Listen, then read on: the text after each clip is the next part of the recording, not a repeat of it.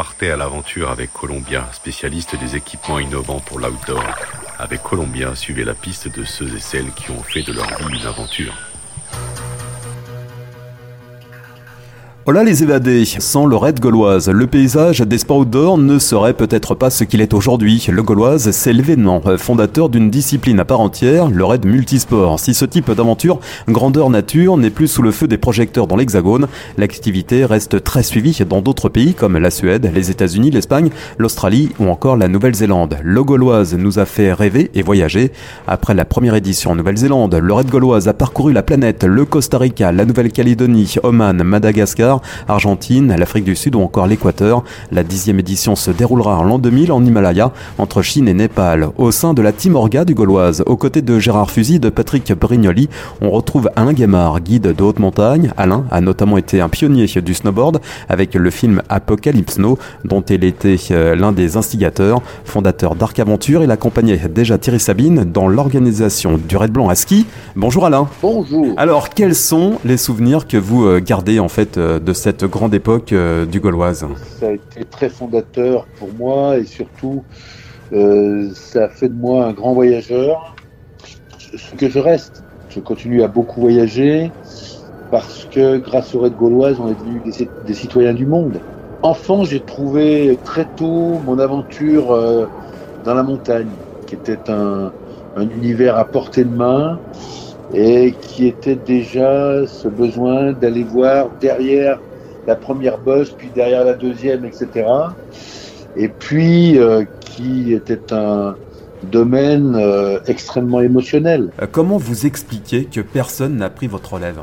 Parce que le, le Raid Gauloise a été une aventure unique. Euh, ça coûtait très cher d'organiser un Raid Gauloise. Et à l'époque, c'était possible parce qu'on trouvait des budgets euh, suffisamment conséquents.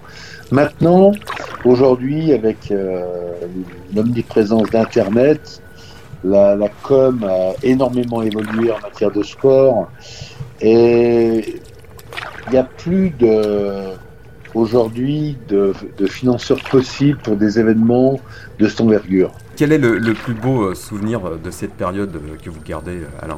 Ah, Toutes les années ont été fabuleuses. D'abord, c'était le, le, plaisir d'évoluer avec Patrick Brignoli qui nous a tous fait grandir. Parce qu'il ne faut pas oublier que c'est quand même grâce à lui qu'on a fait le Red Gauloise. Et puis ensuite, euh, pour moi, mon, mon, bâton de maréchal, ça a été l'Himalaya. Parce que amener le Red Gauloise, comme on l'a fait avec Patrick, euh, en, au Tibet, pour partir de, on avait rassemblé tout le monde à Lhasa, et puis après on était au camp de base de l'Everest, traverser ces hauts plateaux, redescendre sur le Népal, traverser le Népal, finir en Inde. Il n'y a que Red Gauloise qui pouvait permettre euh, d'être aussi ambitieux et d'arriver en, en emmener 70 équipes.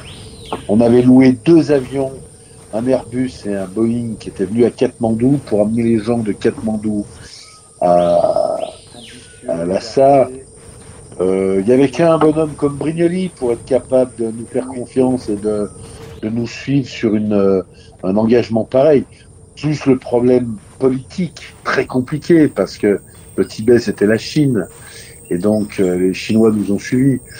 Ça a demandé y ait beaucoup de doigté, beaucoup d'intelligence et je crois qu'avec Patrick, ça a été le moment où vraiment on, on, on a atteint un, un, niveau dans notre job qui était un vrai accomplissement. Quelle est votre vie aujourd'hui, Alain euh, Vous baroudez toujours là au volant de votre 6-6 ou pas? Alors je viens de ramener le 6-6, mais j'ai quand même passé 6 ans à travers le monde, euh, à voyager entre autres le dernier voyage qui a duré 4 ans. Euh, j'ai fait Canada, Alaska, et puis euh, toute la remontée jusqu'à Ushuaia en vivant euh, sans programme, c'est-à-dire que je m'arrêtais euh, là où j'avais envie de m'arrêter, et toujours avec euh, les kayaks de mer, le kitesurf, les cordes de montagne, etc. Donc euh, définitivement c'est une manière de vivre. Euh, là je continue. le mois prochain je repars passer un, un, mois au Brésil là pour faire du kite.